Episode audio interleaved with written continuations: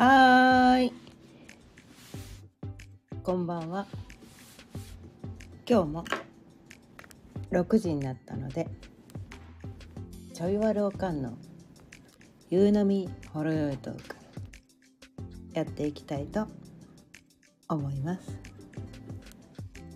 今日のテーマは自分を好きになるための聞き流すだけ星読み講座の第8回目ということでお伝えしていきたいと思います。改めましてこんばんは。かよねです。毎日夕方6時からだいたい15分前後その日のテーマを決めて気づきのヒントをお伝えしています。ということでね今日はねこのね星読み講座の第8回目ということで、うん。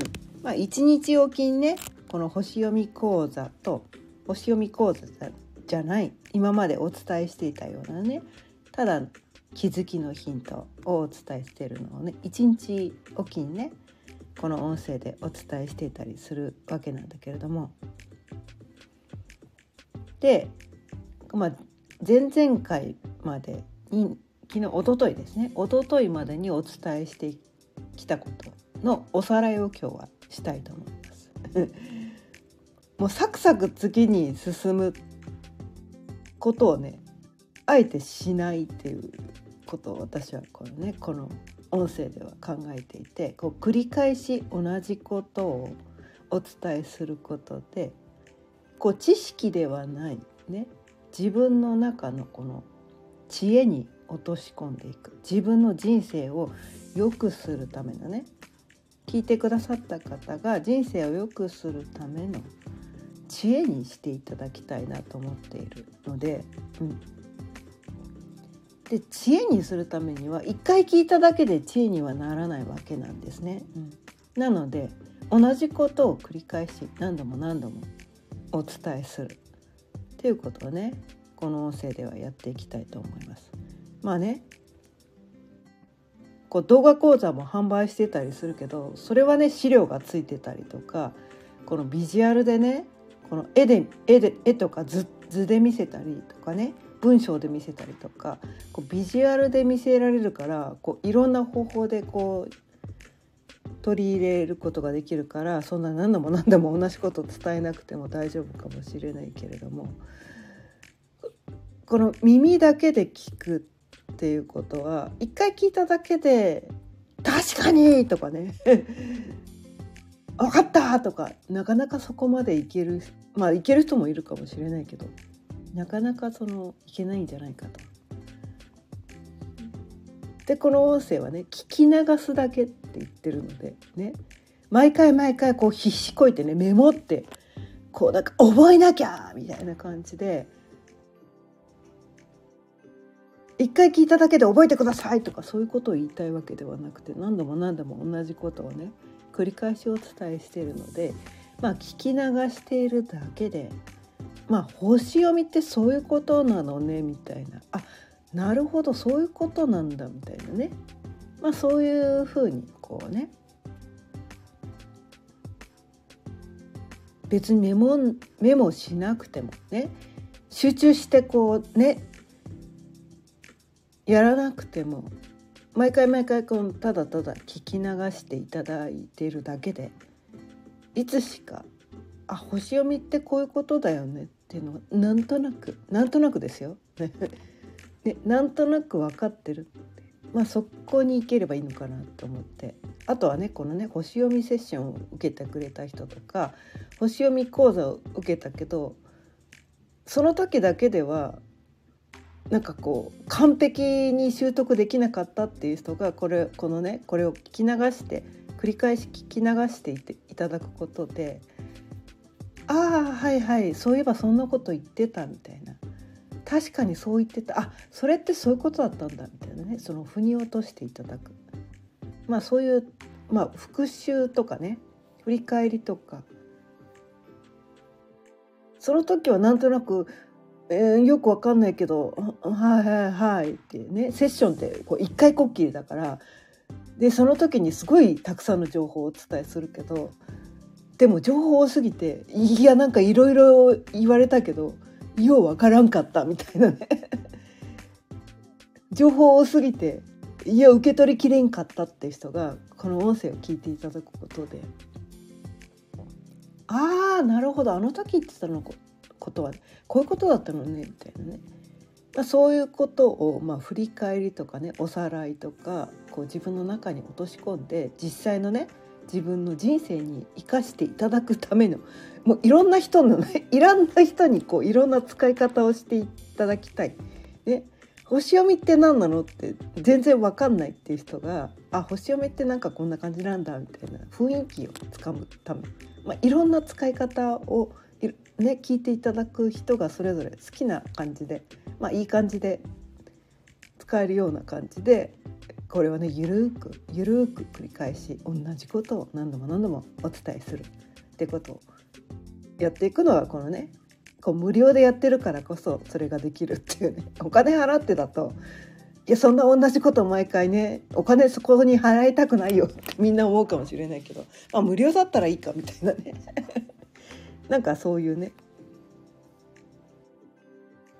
ことをできる自由にできる媒体がねこの音声配信だったりするからそれをやってます。はい、ということで、まあ、前回までねそのね、まあ、火星までねやりました。このね、まあ、太陽系には10個の天体があるよと 10, 10個のねお星様があるよと。まあ、水金地下木ドッテン解明とかねこう中学校とか高校とかのね理科の時間に習った惑星というものがこの太陽系にはあります。ね。冥王星はね今は惑星から外れましたっていう意見も知ってますよ。知ってるんだけれどもこの星読みの世界ではねとてもすごくこうねこの影響が私たちにね影響がある惑星だということでその天文学とはちょっとね微妙に違うんですよ。星読みの世界ね。先生術の世界っていうのは。天文学とは似て非なるものだったりするのでそこは突っ込まないでください。え冥王星はてめあの惑星じゃないんですか？とか そこの対するツッコミはごめんなさい。ここではしないでください。先生術ね星読みの世界では冥王星はすごく影響が強い惑星なんですっていう風になってるので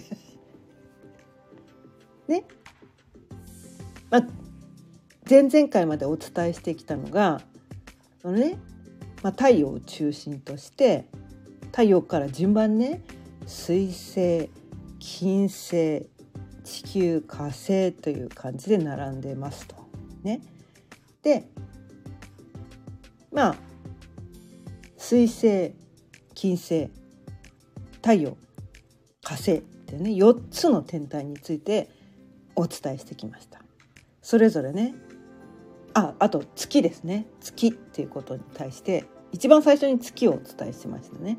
月が地球に一番近い天体だから月ってことに対してお伝えしてきました。月っていうのは自分の中のこう、ね、自分というこう人間の中には10人のこうキャラクターみたいなのがいる。10人のなんか役者みたいなね、まあ、役者。まあ役者ですね。役者。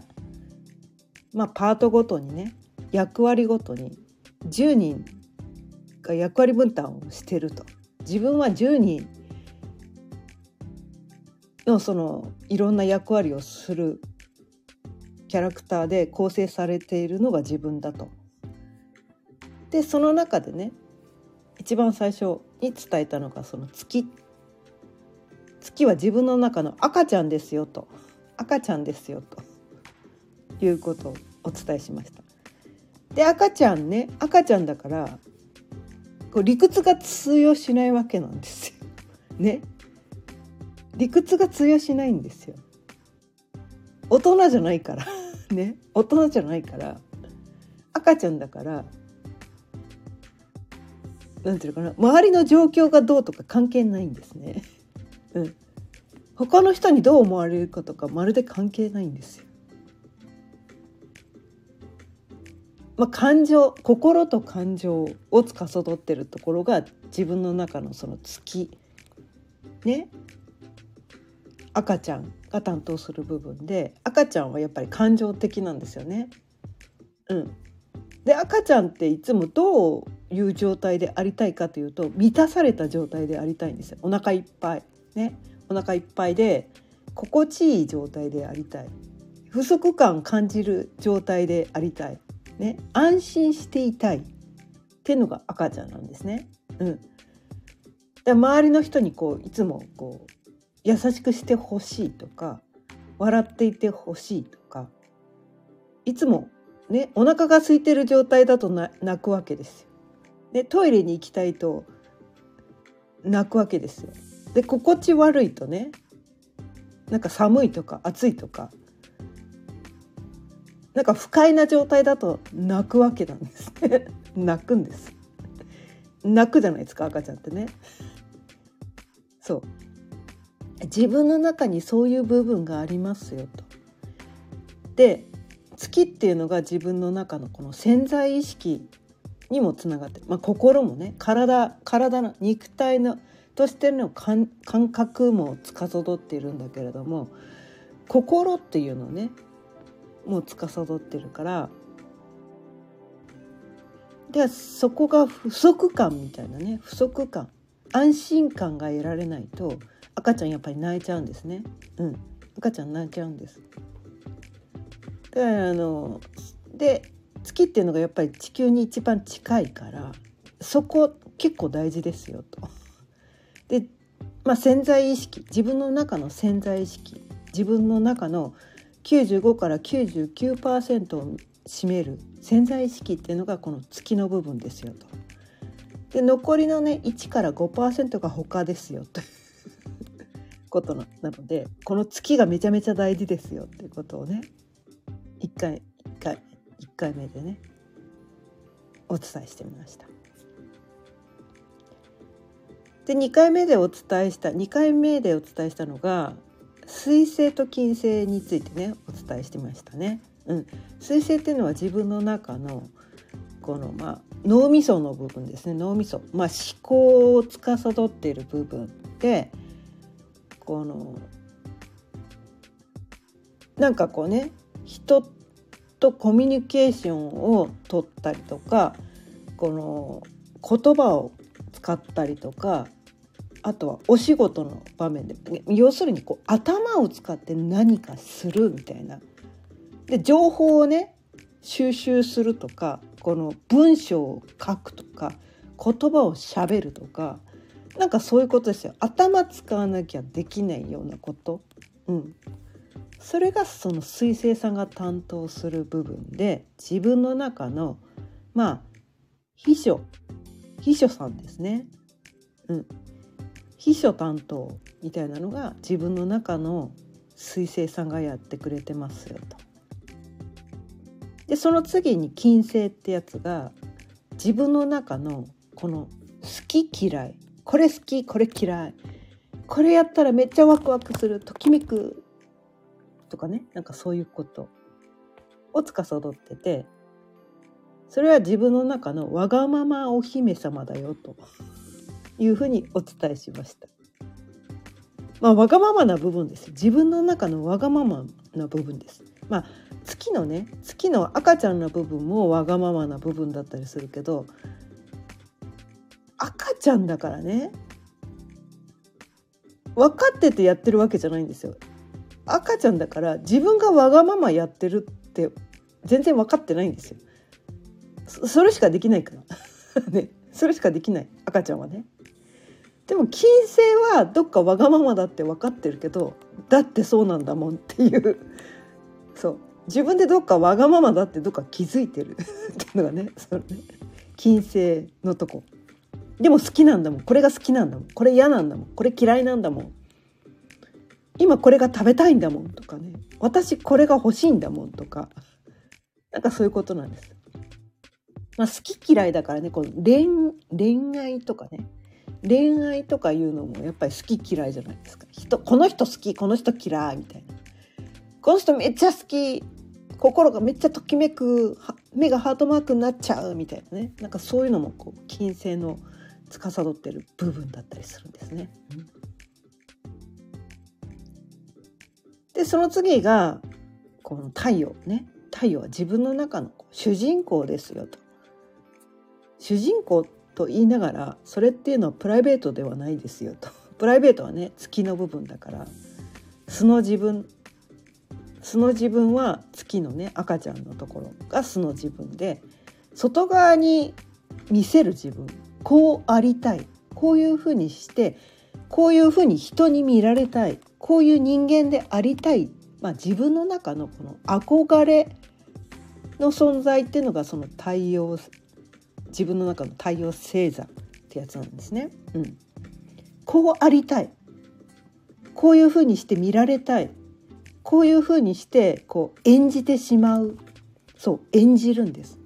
太陽星座っていうのは頑張って演じるところが太陽星座なんですね。そう。素の自分がなかなかできないことが太陽星座なんですね、うん、月星座っていうのはね素の自分。まあ人によってねたまたまその月星座と太陽星座が同じ人がいるからそういう人は別にそこに対してねこうなんか素の自分とそのね外側に見せる自分全く同じって人もいますよ。うんいます。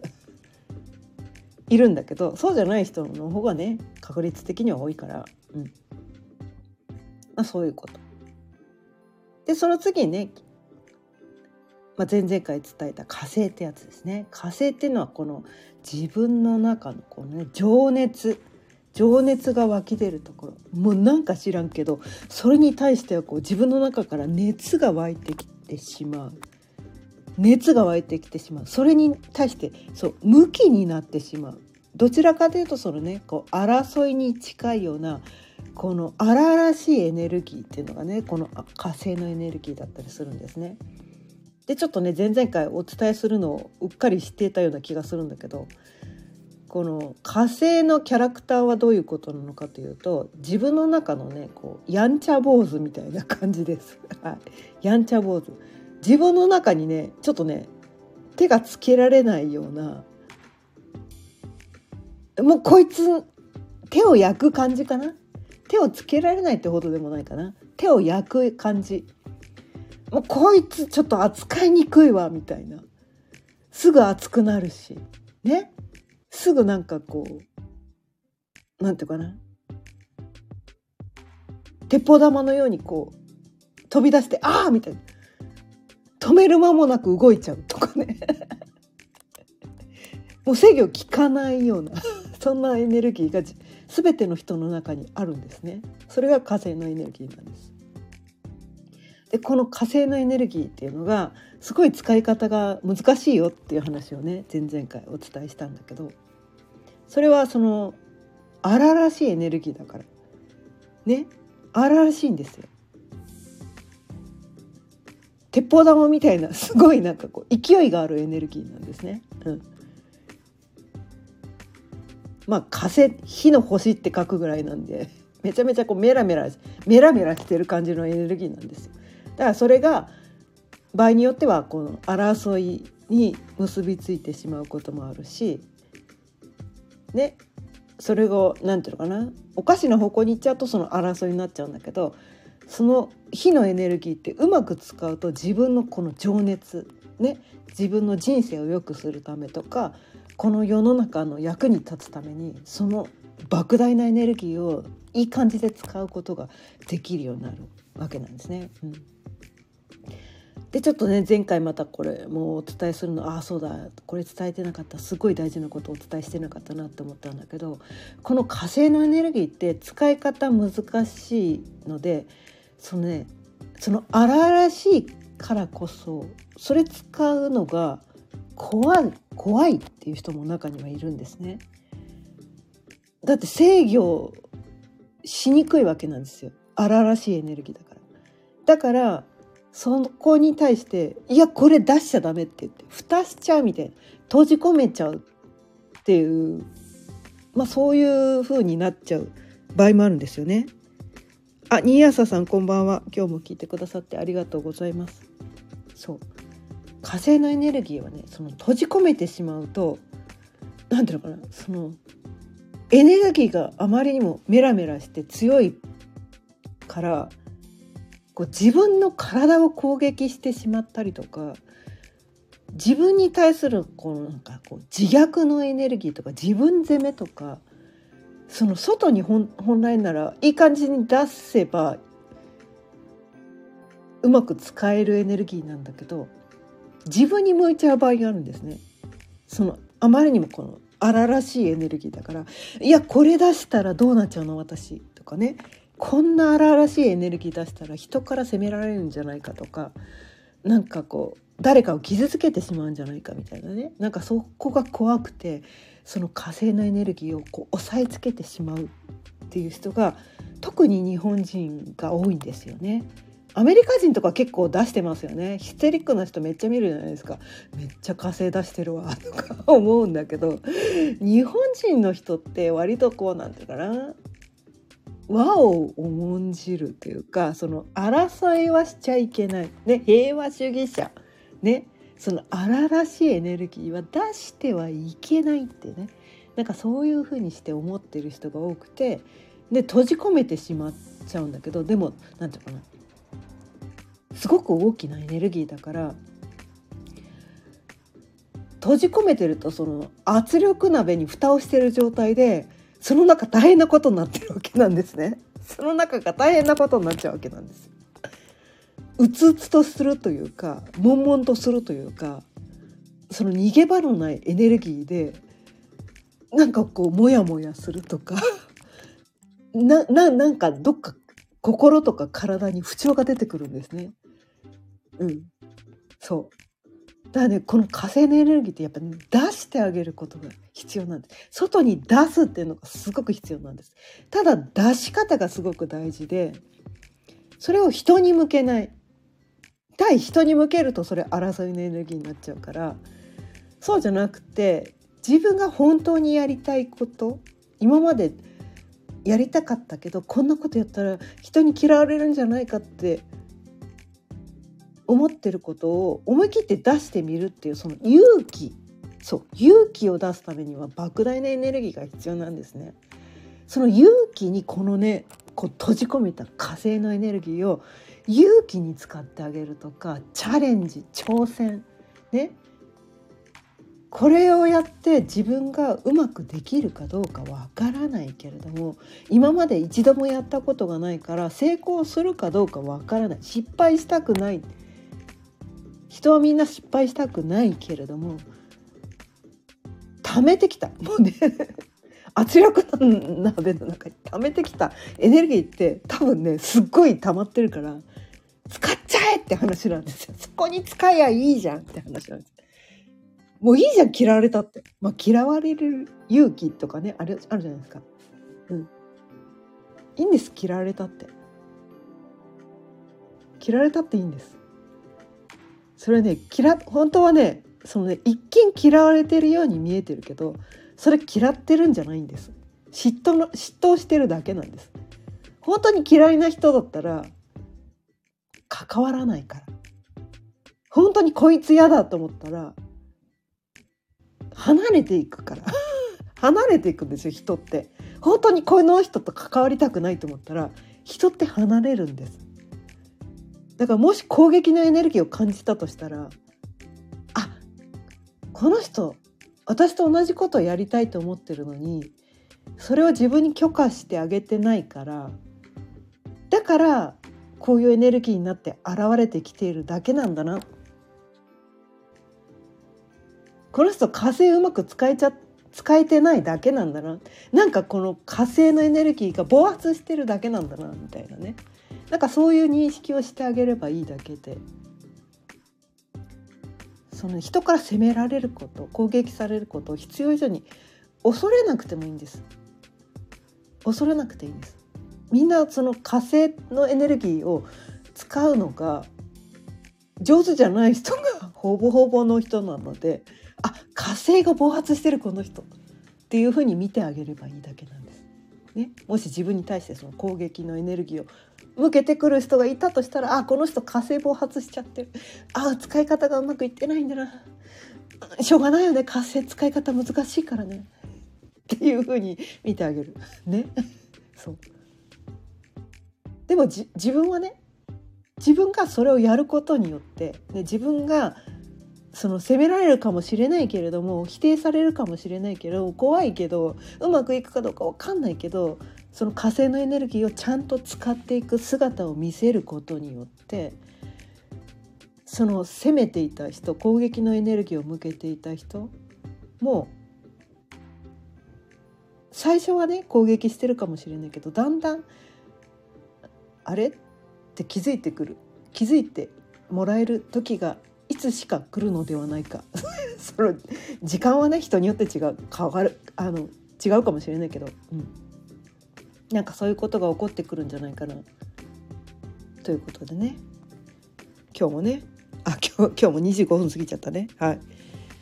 今日はねこの星読み講座の第8回目ということで、まあ、月水星金星太陽火星についてのちょっとね今までこう少しずつお伝えしてきたけどその今まで伝えてきたことのおさらいプラス伝えられていなかったことの補足みたいな感じでこう何度も何度も繰り返しお伝えすることで聞き流すだけでこのね星読みについて皆さんがね自分の中に深く落とし込んでいってなんとなくこうね自分の人生を良くしていただけるようなこのね気づきのヒントになればいいなと思ってお伝えしています。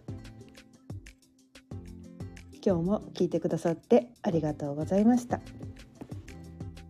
毎日夕方6時からだいたい15分前後その日のテーマを決めて気づきのヒントをお伝えしていますまた聞いてくださったら嬉しいです今日の音声を聞いて